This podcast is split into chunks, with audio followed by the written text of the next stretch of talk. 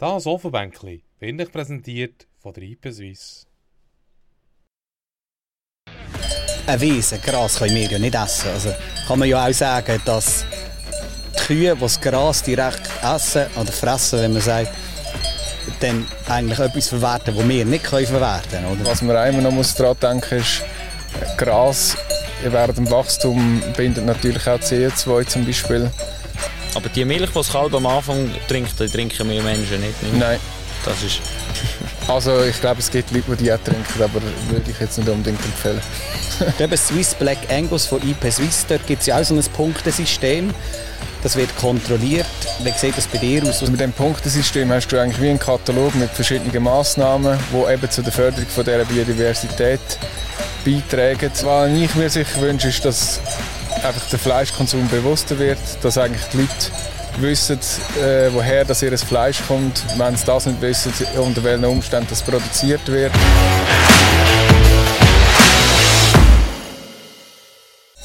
Willkommen zum Start der zweiten Staffel von unserem landwirtschaftlichen Podcast, im Ofenbänkli. Und Good News, wir haben jetzt einen ganz eigenen YouTube-Kanal, den ihr uns könnt verfolgen könnt, unter dem Namen Ofenbänkli, Instagram, Social Media sind wir überall präsent. Schaut doch rein, abonniert uns, verfolgt uns. Und dort gibt es Hintergrundinformationen zu unserer Show, was wir so machen beim Aufstellen. Und da gibt es Sachen, um zu sehen, was es sonst nicht gibt. Wenn euch etwas gefällt oder nicht gefällt, dann lasst uns das wissen und schreibt es unter den Kommentar rein. Heute schwätzen wir über Mutterkuhhaltung, im Spezifischen über die Swiss Black Angus Mutterkuhhaltung. Und wir sind zu Gast bei der Familie Binder auf dem Zimberhof in Baldingen bei Bad Zursach. Für die Familienvertretung am heutigen Tag hat der Dominik Binder. Dominik, vielen Dank, dass wir dir heute zu Gast sein. Hallo zusammen, schön, dass ihr den Weg gefunden auf das Baldingen.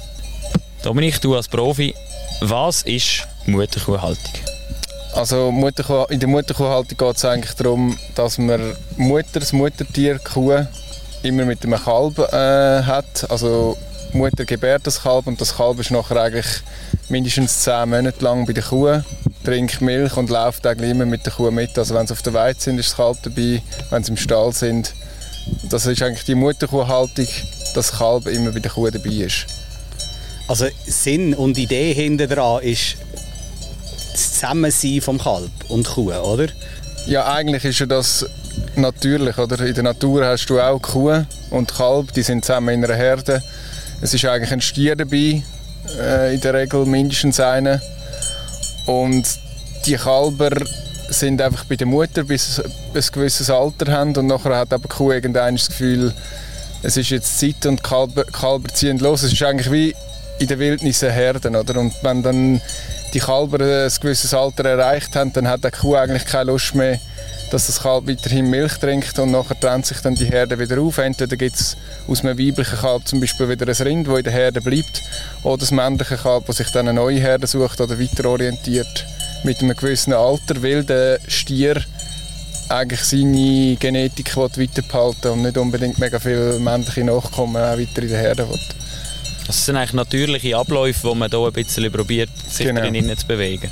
Mhm. Und etwas anderes, was ja auch natürlich in dem Sinn wäre, ist dann die Fütterung, die genau. ihr macht. Also die Fütterung, wir probieren eigentlich je nach Witterung Tiere so viel auf der Weide zu haben wie möglich. Wir haben zum Teil auch, dass sie einfach einen halben Tag oder einen Tag auf der Weide sind und die Nacht oder der Tag je nach Witterung wieder drin sind. Sie fressen auf der Weide Gras und im Stall kommen sie eigentlich auch Gras über in Form von Heu oder in Form von Silas. Das ist die konservierte Form von Gras. Und so probieren wir eigentlich den äh, Mutterkühen immer möglichst naturneue Nahrung zu bieten. Das ist ein schöner Satz, den man immer wieder hört, oder? Aus Gras wird Fleisch. Genau.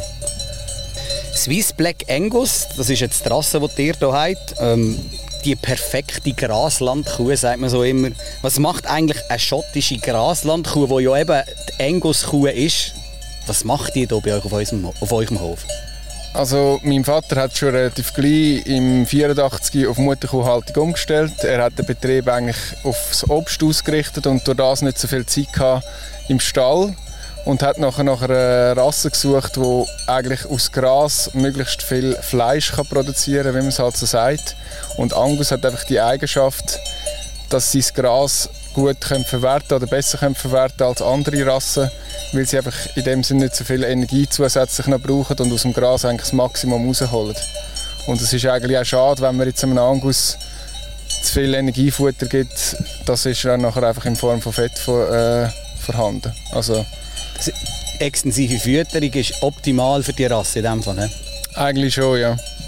Was macht denn die Fleischqualität aus? Also aus dem, aus dem Gras gibt es eben, wie wir vorher gesagt haben, gibt es Fleisch. Was ist denn das Spezielle am Fleisch noch, wenn das so produziert wird?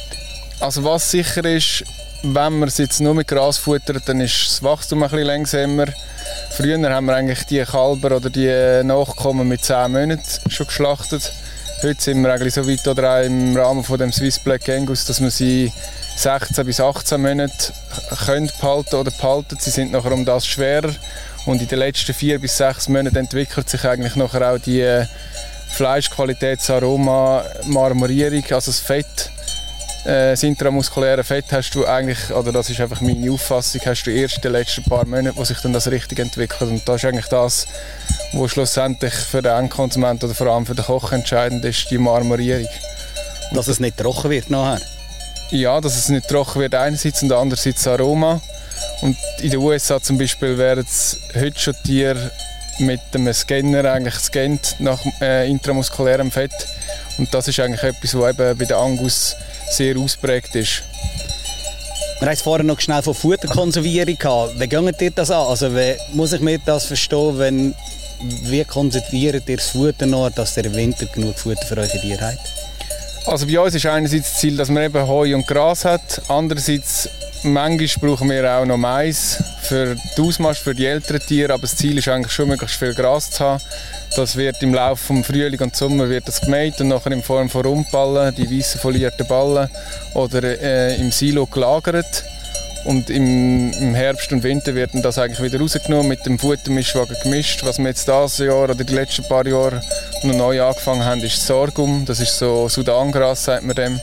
Und wir sind eigentlich der Meinung, dass das für Angus gerade eigentlich eine sehr gute Lösung ist, weil es ist mega strukturreich und hat gleich nicht so viel Energie wie Mais. Und die Kühe sind nachher eigentlich um das viel ruhiger, weil einfach der Verdauungsapparat äh, gesünder ist. Also je länger das Futter in der Verdauung bleibt, desto ruhiger sind die Kühe. Die Verdauung ist eigentlich Wohlbefinden, oder?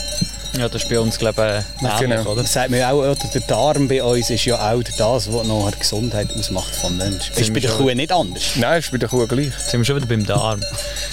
ähm, ich habe noch eine Zahl hier. 15% vom Rindfleisch in der Schweiz werden mit Mutterkuhhaltung produziert.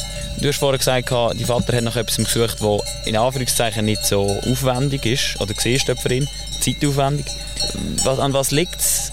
Also, also ja, Zeitaufwand ist immer... Äh, also es gibt solche, die das Gefühl haben, mit Mutterkuh hat man noch nichts mehr zu tun, oder? Der Aufwand ist eigentlich, äh, würde ich sagen, fast gleich groß, außer dass du nicht musst melken musst. Und du bist nicht zweimal am Tag eigentlich gebunden, zur Zeit genau zu melken. Und das ist eigentlich bei uns der Grund, gewesen, wieso dass er umgestellt hat, dass wir einfach ein bisschen mehr Flexibilität haben. Also bei den Mutterkühen musst du auch Futter unter Stall machen, aber ob es jetzt mal eine halbe Stunde früher oder eine halbe Stunde später ist, ist in dem Sinne nicht so tragisch, oder? Mhm. Und wie, was denkst du, wie viel Potenzial wäre da noch vorhanden in der Schweiz, um die Zahl, vielleicht, dass man die noch weiter raufbringt, dass vielleicht mehr Fleisch aus Mutterkuhhaltung käme? Also ich denke, das Potenzial ist sicher vorhanden oder auch eigentlich, es ist gross. Dort spielt es halt einfach eine Rolle, welches Fleisch das schlussendlich der Konsument nachfragt. Also es muss eigentlich von Seiten der Konsument wie einfach das Interesse da sein oder ein bisschen Sogwirkung entstehen, dass man dann halt die Möglichkeit hat, mehr sättiges Fleisch zu produzieren. Also ich sage immer, am Schluss entscheidet gleich der Kunde vor dem Regal, was das gekauft wird und auch produziert wird. Mhm. Wir können gerade ein bisschen den Bogen schlagen, oder?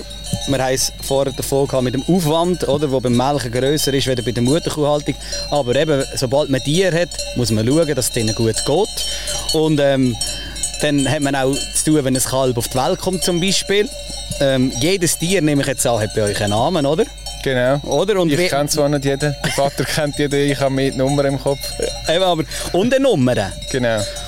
Wie passiert das? Also wie kommt das Kalb zu seinem Namen, zu seinen Nummern? Also wir haben eigentlich das äh, System von der TVD, der Stierverkehrsdatenbank und jede Kuh hat eigentlich ihre eigene Nummer und ist in dem System registriert und wenn, du ein Kalb, wenn die Kuh ein Kalb überkommt, dann bekommt die eine neue Nummer quasi, die noch nicht beleidigt ist und wird dann der Kuh auch zugeordnet. Und du kannst nachher in dem System nachschauen, eben die Laura hat zum Beispiel Nummer äh, sowieso und dann siehst du nachher gerade auch, welches Kalb das von ihr ist. Wer entscheidet bei euch, wer, was, für einen, was für einen Namen das Kalb Im Moment noch der Vater. Und das kann er auch weiterhin machen. Sicher. Vielleicht kennst du sie ja dann besser, wenn du es selber gibst. Ja, das ist sicher so, ja. Wie heisst der Stier? Der heisst Bruce. Eben. aber das, also, das eine ist der Name und die Nummer und das andere ist aber auch der Charakter. Jede Kuh hat einen eigenen Charakterzug. Die einen sind böse, die anderen weniger. Die einen sind äh, aufmerksamer und die anderen weniger. Es ist eigentlich äh, wie bei den Menschen. Ja. Ist bei, das nimmt mich jetzt noch schnell Wunder. Als Bauer, bei uns ist es so, dass Kalb immer der erste Buchstabe überkommt, ist der Name wie der Mutter. Wenn die Mutter Heidi heisst, dann kommt das Kälbchen noch auch einen Namen mit H über. Ist das bei euch auch so? Ja, haben wir es eine Zeit lang gemacht, aber dann wieder aufgehört. Weil dann haben wir jetzt viel Zeit für die Namensuche verbraten. also, jetzt eben, jedes Tier hat seinen Namen, seine Nummern. Das heisst, jedes Tier wird individuell eigentlich angeschaut und es wird unterschieden zwischen jedem Tier. Was, was gibt das für einen Nutzen, also die Individualität? Was, wie tust du die dann auch anwenden? Also dort muss man vielleicht auch noch ein unterscheiden. Es gibt äh, sogenannte Zuchtbetriebe oder Zuchtherden und Produktionsbetriebe und Produktionsherden. Und wir haben eigentlich schon von Anfang an hat der Vater eigentlich den Fokus auf Produktionsherden gelegt. Das heißt, wir verkaufen vielleicht zwischendurch mal ein, zwei Tiere, die dann weiter in die Zucht gehen oder einfach unsere eigenen. Und andere Betriebe, die haben aber eigentlich den Fokus auf die Zucht, also dass die Angustiere möglichst schön äh, wieder weiter wieder weitergegeben werden und nachher auf andere Betriebe kommen. Und durch das kannst du natürlich dann beim Muttertier, wenn das ein gut ist, in der Milchleistung, in den Klauen und so weiter, alle Faktoren, die dort berücksichtigt werden, kannst du das nachher über mehrere Generationen eigentlich rückverfolgen. Oder du siehst dann nachher, äh, die eine Mutter hat irgendwie ein schlechtes Uter und dann musst du halt beim, beim Kalb oder beim Nachkommen dort auch ein bisschen das Augenmerk auf die anlegen, wenn du jetzt nicht eine willst, die nachher wieder genau gleich äh, das gleiche Uter hat wie die Mutter. Das ist auch ein eine Art von Tierschutz, wenn man züchtet und eigentlich nur dementsprechend die richtigen Tiere mit den richtigen Tieren kreuzen. kreuzen, dann leben nur die Tiere länger und es ist auch eine Art von Tierschutz, weil genau. sie sicher auch gesünder sind. Ähm, wenn wir gerade bei der Gesundheit sind, das ist ja auch so ein zentrales Element in der Mutterkuhhaltung. Das Kalb trinkt bei der Mutter. Was hat das für einen Einfluss auf die Gesundheit von so einem Kalb? Also eigentlich das Wichtigste oder die wichtigste Milch hat das Kalb am Anfang, das ist das sogenannte Kolostrum. Das ist die erste Milch, die das Kalb trinkt. Das hat äh, ganz viele Vitamine und auch einen Teil von der Abwehrkräfte drin. Und durch das bildet eigentlich auch das Kalb einen gewissen Teil von seinem Immunsystem. Und nachher kommt es bisschen darauf an, durch das, dass das Kalb eigentlich die Milch trinkt von der Kuh, hast du auch immer noch einen Teil von den Nährstoffen, die bereits im Futter sind wo dann das Kalb weitergegeben werden. Und das merkst du ja zum Beispiel, wenn jetzt Kühe immer auf ganz frischen Weiden sind oder äh, eine extrem krasse Futterumstellung haben, dann siehst du das nachher auch an der Verdauung vom Kalb an.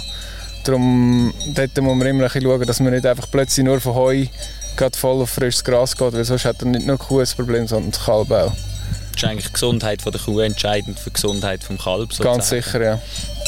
Aber die Milch, die das Kalb am Anfang trinkt, die trinken wir Menschen nicht. nicht Nein.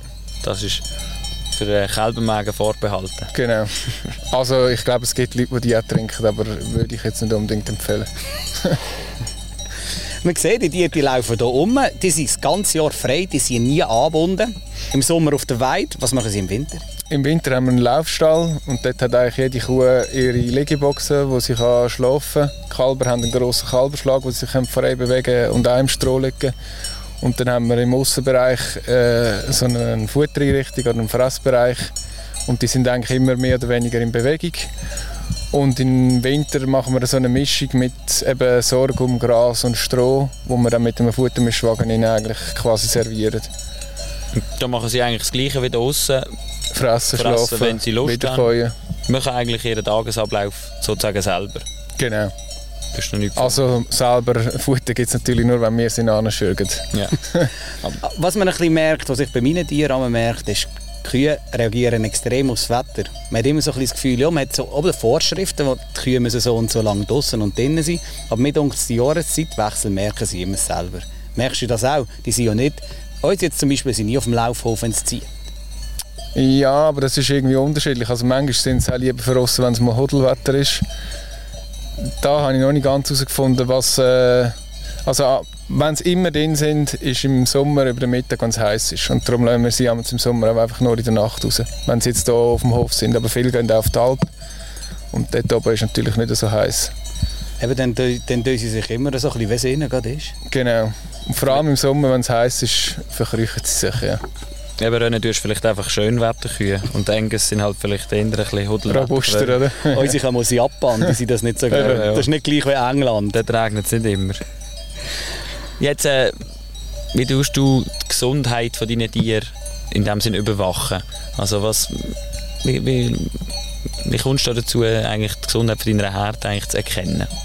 Also eigentlich nur mit beobachten. Also du schaust immer, ob alle kommen fressen ähm, wie sie laufen. Wenn eine hinkt, dann musst du sie raus. Wir haben so einen Behandlungsstand, dann nimmst du sie raus und schaust, äh, ob irgendwie bei den Klauen etwas nicht stimmt. Und das Ziel von uns ist eigentlich, dass wir jetzt Medikamenteinsatz nur so wenig wie nötig haben. Aber wenn du halt ein Tier hast, das krank ist, dann musst, äh, du dem helfen. Und dann kommt der, der Tierarzt und tut das beurteilen. Aber wir machen jetzt zum Beispiel nicht die ganze Herde äh, Klauen äh, an einem Tag oder so. Wir sind der Meinung, solange die kein Problem hat, lässt man einfach die Tiere so sein, wenn sie in Ordnung ist. Ja. Ah, sorry. Ja, das, das Beobachten ist eigentlich etwas vom Wichtigsten. Mhm. Also sobald das Tier nicht frisst, ist in der Regel irgendetwas nicht gut. Mhm. Also das bedingt ja aber auch, dass du auch eben deine Tiere auch kennst. Also du musst äh, regelmäßig, sehr Genau. regelmäßig beobachten. Ich oder eben mein Vater. Äh, das hat er auch logischerweise mit seiner Erfahrung auch nachher mehr im Gespür. Ich muss dort noch das eine oder andere lernen. Wir haben jetzt zuerst darüber geredet, was das für eine Rasse ist, die du hast. Dann haben wir ein bisschen über die Haltung geschwätzt.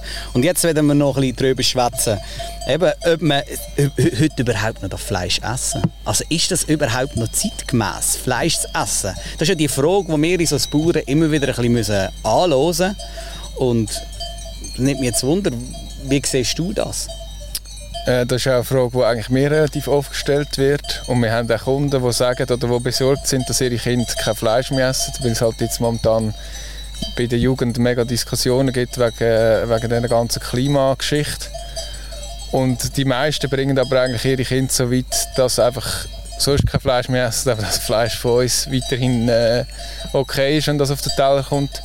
Und ich sage einfach, ähm, weniger Fleisch essen ist sicher berechtigt, aber man muss halt einfach mehr schauen, woher das, das Fleisch kommt. Also meine Meinung ist gescheiter weniger, dafür besseres.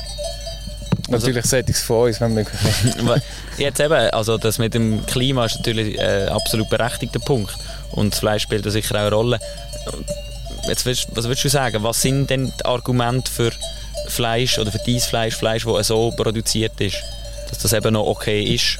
Also was jetzt bei uns sicher der Fall ist oder allgemein äh, bei den Angus, weil die eben so gute Grasverwerter sind, ist zum Beispiel die ganzen Ökowiesen, die wir haben. Das sind so Wiesen, die erst ab einem gewissen Termin gemäht werden. Die sind als ökologische Ausgleichsfläche, sagt man dem. Die sind eigentlich dafür da, dass sich die Insekten oder Kleintierarten dort quasi können ausruhen können, bis dann das wieder gemäht wird. Und das ganze Futter, das so entsteht, oder das ganze Heu, das muss irgendwie eine Verwendung haben, weil sonst wird es nachher gar nicht mehr gemacht. Und jetzt gerade eigentlich der Angus ist eine super Rasse, die zum Teil sicher die Fütterung super kann verwerten kann, die von diesen ökologischen Ausgleichsflächen kommen. Und um, mit dem machst du eigentlich auch einen Dienst zu der Förderung von der Biodiversität, weil du eben die Wiese pflegst. Und das ist aufwendiger, die Wiese zu pflegen, als eine normale Wiese. Also aufwendiger Du lässt es einfach länger stehen und hast um da weniger Ertrag, wenn du Kunstwiese hättest zum Beispiel. Eine Wiese, Gras können wir ja nicht essen. Also kann man ja auch sagen, dass die Kühe, die das Gras direkt essen oder fressen, wenn man sagt, dann eigentlich etwas verwerten, das wir nicht können verwerten können, oder? Genau. Und dort kann man sich ja man kann sich darüber streiten, woher und von welchen Flächen kommt das Gras. Aber was man immer noch daran denken muss, ist, Gras während dem Wachstum bindet natürlich auch CO2 zum Beispiel. Und das sind so Faktoren, wo ich mich einmal frage, wie stark dass das auch berücksichtigt wird bei diesen, bei diesen Berechnungen. Wenn wir gerade so ein bisschen beim, beim, beim Ökowesen und beim Biodiversitätspunkt des System sind, ähm, du machst eben Swiss Black Angus von IP Swiss, dort gibt es ja auch so ein Punktesystem. Das wird kontrolliert. Wie sieht das bei dir aus? Was musst du da einhalten alles, dass das schlussendlich dann, dass du bei diesem Label kannst mit dabei sein Also bei dem Punktesystem hast du eigentlich wie einen Katalog mit verschiedenen Massnahmen, die eben zu der Förderung von dieser Biodiversität beitragen. Und das Ziel ist einfach, dass du möglichst viel von diesen Punkten kannst, äh, haben auf deinem Hof. Du musst einfach eine Mindestanzahl haben von 17 Punkten und von Bio in der Biodiversität müssen 15 sein. Und der Vater hat eigentlich das schon relativ gleich angefangen, dass man in Ecken, wo man nicht so gut kann oder wo schlecht besonnt sind und so, wo sowieso nicht so gut nutzbar sind, aber eben für die Biodiversität sehr wichtig, hat er angefangen mit Steinhäufen, Hecken, Feuchtstellen, äh, wo dann eben eigentlich zur Förderung von diesen kleinen und Kleinstlebewesen beitragen, also mit Vögeln, Amphibien und so weiter. Das ist eigentlich Fläche, die von diesen Tieren sehr gut genutzt wird und für uns in dem Sinn nicht so optimal sind, weil man mit dem Traktor eh nicht recht dazu fahren kann. Und das ist eigentlich eine Win-Win-Situation in dem Sinn. Was aber schon auch Aufwand bedeutet. Also du ja, das ist klar. Ja. Also du musst schauen, dass die Steinhäufen nicht bewachsen sind, was wir auch immer ein bisschen Zwischendurch sind es halt mal mehr bewachsen, mal weniger, aber das Ziel ist, dass sie nicht bewachsen sind. Also das heisst, du gehst dort mähen, die Feuchtstellen musst du auch unterhalten und pflegen, die Hecken musst du auch unterhalten und pflegen. Es ist alles mit Aufwand verbunden, aber ich sage eigentlich, du siehst nachher auch die Wirkung, durch das, dass du wieder mehr Vögel hast, du hast mehr Insekten, also wir haben auch Bienenhotel und so weiter und du siehst eigentlich, dass das Zeug gebraucht wird. Also die äh, Bienenhotel oder auch, wir haben so Blühstreifen, mehrjährige, die werden rege genutzt und das ist eigentlich nachher auch das Zeichen, dass es berechtigt ist, weil du eigentlich auch siehst, es gibt Tiere, die das dann auch wirklich brauchen. Es gibt dann noch etwas Neues ab nächsten Jahr, das gibt glaube dann im 22 auch kommen, ist das CO2-Punktesystem, also CO2 binden. Mhm. Hast du dich schon ein bisschen darüber dort informiert? Ich habe es mal überflogen und ich glaube, also einerseits ist das CO2 binden, aber auch äh, irgendwie zu verhindern, dass du mehr Ausstoß hast. Also wie jetzt gerade mit dem Schleppschluch ist so ein Thema. Das wird jetzt nicht obligatorisch. Äh, oder zum Beispiel Pflanzenkohle verwenden. Da haben wir jetzt einen Versuch gemacht. Wir stellen selber Pflanzenkohle her und brauchen es nachher in der Güllaufbereitung oder auch für die Fütterung. Aber das sind dann so Sachen, Kohle ist natürlich haben wir noch keinen Richtwert. Oder das zeigt sich dann erst in ein paar Jahren, wie sinnvoll das ist. Oder ob es überhaupt etwas bringt. Man muss einfach ein daran glauben. Eben, das sind, es sind ganz viele Sachen, die man als Bauer heute muss berücksichtigen muss, dass man bei den Labels mitmachen kann. Und es wird von einem gefordert, oder? Und was mir jetzt so zum Abschluss von dir noch wundern nimmt, das ist momentan oder, so ein Diskussion zwischen Konsument und Produzent ist sehr wichtig. Was, ist die, würd, was würdest du dir wünschen? Was ist dein Wunschverhalten vom Konsument, wenn du jetzt direkt mit den Konsumenten eins zu eins kannst diskutieren? Also was ich mir sicher wünsche, ist, dass einfach der Fleischkonsum bewusster wird, dass eigentlich die Leute wissen, äh, woher das ihr Fleisch kommt, wenn sie das nicht wissen, unter welchen Umständen das produziert wird und auch, dass man wieder probiert, halt mehr einfach das gesamte Tier zu verwerten. Also eine Kuh hat relativ wenig Antikot und viele im Verhältnis zum ganzen Gewicht. Und dort sehe ich eigentlich beim Konsumenten die grösste Möglichkeit, dass er das ein bisschen fördern kann, dass er halt einmal das Voressen verwendet. Oder einfach so Sachen, die nicht nur Kurz, Kurzbrotstücke sind, die in der Küche ein bisschen aufwendiger sind, aber mit den heutigen Küchenhilfsmitteln oder auch mit Rezepten im Internet ist es eigentlich relativ einfach, dass man sich dort ein bisschen mehr wiederfindet oder dass man auch wieder Stück macht, die eigentlich mega fein sind, aber die Leute kennen es gar nicht. Und ich habe ja zum Beispiel auch Kollegen, die bei mir ein Mischpaket bestellt haben, die jetzt eigentlich gezwungen sind, äh, Voressen zu kochen oder irgendeine Rinderhaxe. Aber die schätzen das, weil die müssen sich jetzt mit dem befassen und nachher lernen sie auch wieder viel mehr für Küche und so. Das ist jetzt dann im Lockdown eigentlich zu gut gekommen, dass sie sich mit dem ein bisschen befassen müssen. Hat auch etwas Gutes gehabt. und schlussendlich ist auch vielleicht, äh, was CO2 anbelangt, zum Beispiel die Regionalität der Produkte sicher auch noch ein Punkt, oder? Dass man vielleicht ja. den, man kennt. Sicher, ja. Das ist natürlich das absolute Wunschdenken, aber man kann nicht von jedem erwarten, dass er seinen Bauer kennt. Also wenn das so wäre, dann könnten sich wahrscheinlich Bauern oder Direktvermarkter vor Nachfrage nicht mehr retten.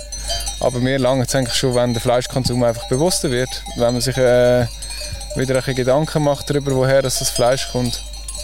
Ja. Dominik, danke vielmals für die spannenden Einblicke, die wir hier heute haben gewinnen Ich hoffe, euch daheim hat es auch gefallen. Ich hoffe, ihr habt etwas gelernt. Wir machen noch bisschen weiter. Auf Spotify. Das machen wir immer. Da gibt es noch eine Zusatzrunde mit Zusatzcontent. Einfach nur im Audioformat, aber das soll nicht schlechter sein. Äh, abonniert unseren Kanal auf YouTube. Drückt auf das Glöckchen unten oder besucht uns auf Instagram unter Ofenbänkli. Ein A gibt es dort nicht. Dort müsst ihr mit AE arbeiten. Dominik, dir hat auch Instagram, habe ich gesehen. Genau, wir haben auch Instagram und Facebook. Dort dem Reimer gerade ein bisschen zeigen, was gerade so oben schon arbeiten, auch mit den Tieren und so weiter. Das heisst Zimberi Hof. Würde mich auch freuen, wenn dort noch der ein oder andere dazukommt. Also vielen Dank, haben wir dürfen reinschauen und euch vielen Dank fürs Zuschauen. Macht's gut, bis zum nächsten Mal. Tschüss zusammen. Ciao Bis zusammen. zusammen, danke vielmals. Hallo Spotify. Wir sind zurück. Und anfangen bei der Spotify-Zusatzrunde tun wir natürlich mit dem, was wir am sonst noch im Video innen hatten. Jetzt ist es rausgekommen auf Spotify und zwar mit dem hier. Playlist. Genau, unser musikalisches Tagebuch durch die Wiesen und Ställe von der Schweiz. Das äh, führen wir heute weiter. Und zwar mit deinem Lieblingssong, Dominik. Genau, das ist eben der Born to Rage von Dada Life. Das ist so ein Remix, ist ein bisschen aggressiv, aber zwischendurch, wenn du wieder mal keine Energie hast, dann tut der es gut.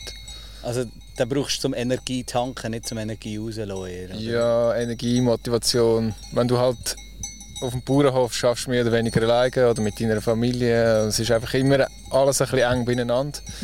Und dann musst du zwischendurch dich selber wieder ein bisschen motivieren. Das ist eigentlich da, du musst dich jeden Tag selber motivieren in dem Sinn. Es kommt keiner und sagt, mach mal. Genau, Das musst du selber können. Oder es macht vielleicht den Song ab und zu. genau. Die Playlist die finden wir auf Spotify. Dort hat es noch ganz Haufen andere Lieder drauf von unseren Gästen unter anderem. Von der letzten Staffel, genau. Und auch von uns. Wir Ja. da mal auch einen rein, um Genau. ein bisschen, um ein bisschen füttern. Einfach nochmal, Sache. dann zu überlegen wir uns dann immer, wenn wir Mahnen fahren, was könnte man heute rein tun. Jetzt so, du. Zum Beispiel nach Laune, oder? Ja. Ich habe heute äh, Life is Good von Flocking Molly. Einfach, weil ich gefunden habe, mal, heute ist der Mut für das Lied.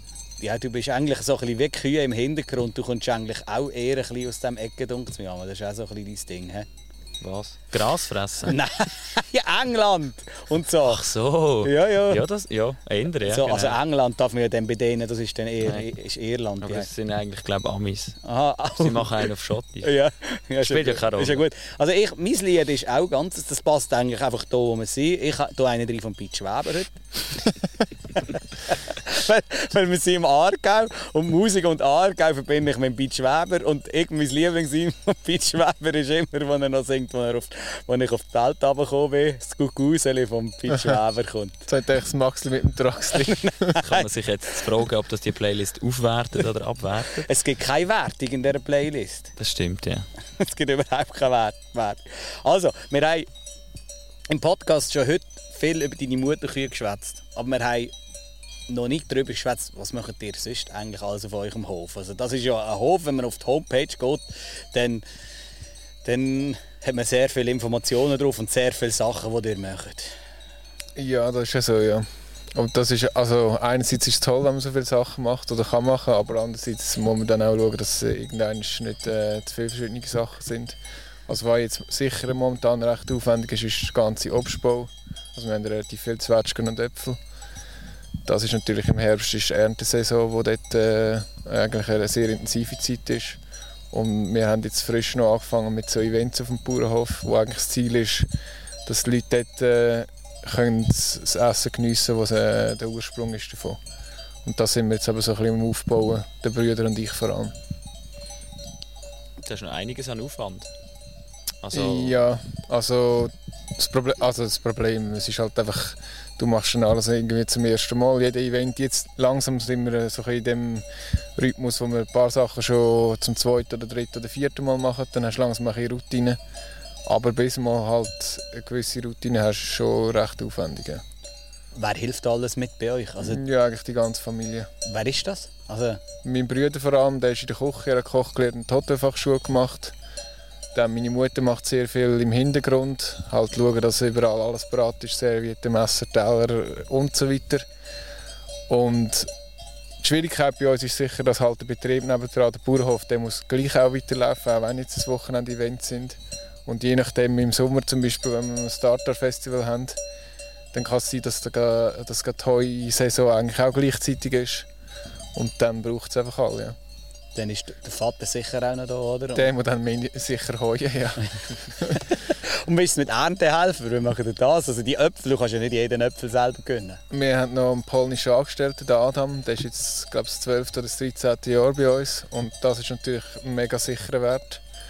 Weil wenn einer schon 12 oder 13 Jahre da ist, dann weiß er eigentlich, äh, wie der Karren läuft, wie man so sagt. Also, er braucht eigentlich noch zwei, drei Inputs, was er muss machen muss und wie weiß er schon seit längerem. Und das ist eigentlich eine mega gute Entlastung. Und ohne so einen guten Mitarbeiter wären wir auch nicht so flexibel. Du hast es vorhin noch gesagt, mit diesen Events, das ist auch Teil von Öffentlichkeitsarbeit. Also wie macht ihr Öffentlichkeitsarbeit? Außer wenn du jetzt hier bei uns einfach auf dem Bänkchen hockst. Was ist das sonst noch? Wie, wie äh, tust du dich daran beteiligen? Ja, was sicher ist, ist einfach die, die ganzen Social Media Sachen, Instagram und Facebook, was halt schon auch relativ viel Zeit braucht, wenn dort immer wieder mal etwas willst, informieren oder äh, posten. Und sonst die Öffentlichkeitsarbeit zwischendurch haben wir mal so Tag der offenen Tür gehabt oder gemacht. Zu dieser Zeit hat es aber dort nicht so viele Leute gehabt, in dem Sinn und darum haben wir uns halt nachher einfach auf die Events beschränkt, dass wir möglichst statt in diesen Events können, äh, viele Informationen weitergeben oder halt die Leute abholen. Was wir auch noch haben, ist so Schule auf dem Bauernhof, wo man etwa die macht, wo einfach Schulklassen oder Kindergartenklassen auf den Hof kommen. Jetzt diese Woche war gerade eine da. Gewesen. Das ist manchmal ein bisschen anstrengend, aber erst dort merkst du eigentlich, dass das eigentlich mega wichtig ist, weil die Kinder die haben wirklich zum Teil keine Ahnung. Was nimmst du jetzt mit von einem so einem Tag? Ich habe gerade gesehen auf Insta äh, bei euch, eben, der hat gemostet mit. Genau. Also, was bleibt bei dir hängen, wenn du mit Kind so etwas machst? Ja, dass es einfach mega viele Kinder gibt, die selten in der Natur sind. Also wo einfach, sie wissen nicht, woher das Essen kommt oder auch sie haben zum Teil Äpfel, die sie in den Händen hatten, haben sie auf den Boden gerührt und gesagt, oh nein, den kann man nicht brauchen und so, oder? Und dann musst du einfach sagen, ja, nur weil jetzt der Snacki hat, kannst du mit dem immer noch Äpfelmus, Äpfelschnitz, äh, Most oder weiss nicht was machen. Aber die sind sich einfach gewöhnt, dass das Produkt eigentlich makellos ist, weil bis es von uns im Laden ist, ist alles andere wird schon vorgängig absortiert oder aussortiert. Und das ist einfach da, ist eigentlich da, wo, wo mir am meisten zu denken gibt. Aber ja, ist auch schön. Also, es ist natürlich anstrengend und aufwendig, aber trotzdem, ihr habt ja die Möglichkeit eigentlich, um die Aufklärung sozusagen zu betreiben. Also, genau. Dann musst du es auch fast machen. Wir haben die Möglichkeit, aber es ist ja natürlich schon auch immer mit sehr grossem Aufwand verbunden. Und dort finde ich, das müssen wir stark fördern, einfach auch von Seiten der Landwirtschaftsbetriebe. Aber man muss dort, es gibt ja das Schub, was sicher eine gute Sache ist. Und äh, mein Ziel wäre einfach, dass man dort das irgendwie nachher mit vor allem den umliegenden Schulen ein vereinfachen Apropos viel Arbeit, ich habe im Vorgespräch mit dir mitbekommen, du übernimmst den Betrieb auf Ende Jahr. Genau, ist das Ziel, ja. Wie ist das so Gefühlslage momentan? Wenn man plötzlich Chef wird nachher? Ja, also ich meine, Chef, wir haben jetzt schon immer ein bisschen Dis Diskussionen, hast du immer. Aber ich glaube, Chef ist das falsche Wort. Verantwortung ist wahrscheinlich eher das, was, was zählt. Oder? Weil mein Vater, der hat es langsam gesehen, der ist jetzt 62 und äh, einfach zum Beispiel der Papierkram, den wir mittlerweile schon machen für die ganze Rechtfertigung, das ist ihm einfach zu viel. Und der sagt auch einfach ganz klar, das wird abgeben. Er ist bereit, noch weiterhin zu arbeiten und so, aber die ganze äh, Administration, die ist ihm jetzt einfach über die Jahre viel zu viel geworden. Und das ist halt für uns der Vorteil, dass wir gewisse Sachen mit dem PC machen und so. Aber es ist gleich ein rechter Bestandteil vom Gesamten, wo eigentlich nebenbei auch noch müsste gemacht werden also Oder der, muss gemacht werden. Der Aufwand wird ja nicht weniger, es wird eigentlich genau. immer mehr. Und das ist eigentlich auch da, wo ich äh, langfristig als größte Hürde sehe, dass du einerseits draußen alles unter einen Hut bringst und nachher aber gleich auf dem Papier alles noch so ist. Du kannst draußen, ich sage immer, du kannst draußen noch so gut machen, aber schlussendlich zählt gleich das, was du auf dem Papier aufgeschrieben hast. Und das ist auch da, wo ich manchmal auch damit zu kämpfen habe. Mhm. ist ein bisschen das Problem dann auch, oder die schönen Wörter, wie wir kommen mit Work-Life-Balance. Aber da hat es ja noch Familie dahinter. Hat's- Genau. Du bist Vater, Ich habe zwei kleine Kinder, eine Frau. Und das ist natürlich auch etwas. Also ich meine, das ist bei den Bauern mega verbreitet. Äh, Scheidungen, Selbstmord und so weiter. Weil halt einfach, es ist einfach intensiv. Also du hast nicht äh, acht oder zehn Stunden Tag und zwei Tage Wochenende. Du hast irgendwie zwölf oder 14 Stunden Tag. Und wenn es gut kommt, kannst du den Sonntag so frei behalten, dass du dann Zeit hast wirklich für die Familie. Aber das ist auch immer... oder dann kommen wir. So gelöhnt wie uns. Das ist auch immer eine Ansichtssache, oder? Ja. Aber wenn du einen Betrieb willst, der irgendwie äh, sich neu orientiert oder irgendetwas wieder verändert und so, Veränderungen bringt auch immer Aufwand mit sich. Also du kannst den Betrieb schon die nächsten 20 Jahre so weiterführen, wie ihn dein Vater äh, geführt hat, aber ich glaube, das ist nachher langfristig wahrscheinlich nicht zielführend. Ja, es braucht auch, auch eine Veränderung, oder? Genau. Auf allen Seiten halt. Genau, du kämpfst einfach an verschiedenen Fronten, oder? Du hast nicht irgendwie einen, der angestellt ist im Marketing und einfach den ganzen Tag Social Media und Newsletter und weiss ich nicht was macht, weil das kannst du dir gar nicht leisten. Oder der Buchhalter, wo einfach, du kannst, also du kannst alles haben, aber du musst es irgendwie können finanzieren. Ja. Das ist, also, gen- das ist genau der Punkt. Mhm. Ich finde äh, find das eigentlich noch einen schönen Bogen. Wir haben es Genau. heute fast vom ganzen Betrieb gehabt. Ja. Wir haben es ein bisschen überall können durchsehen. Simi, du von der Konsumentenseite du, jetzt. du als Zuhörer und auch Konsument. Was? Ja, nicht du. Ihr, die uns hören. Ah, ja, klar. Wir haben ja von Veränderung geschwätzt. Ja, Vielleicht braucht es ja auch von euch Veränderung. ja, Das muss jeder selber wissen. absolut. Wir probieren ja nur zu informieren. Mhm. Und hoffen auch, dass ihr nächstes Mal wieder einschaltet, wenn wir euch wollen informieren Für heute wäre es das gesehen. Danke vielmals. Ja, merci für den Besuch. Ja. Und eben, bis zum nächsten Mal. Mach es gut. Ciao Tschüss zusammen. zusammen. Tschüss zusammen, merci.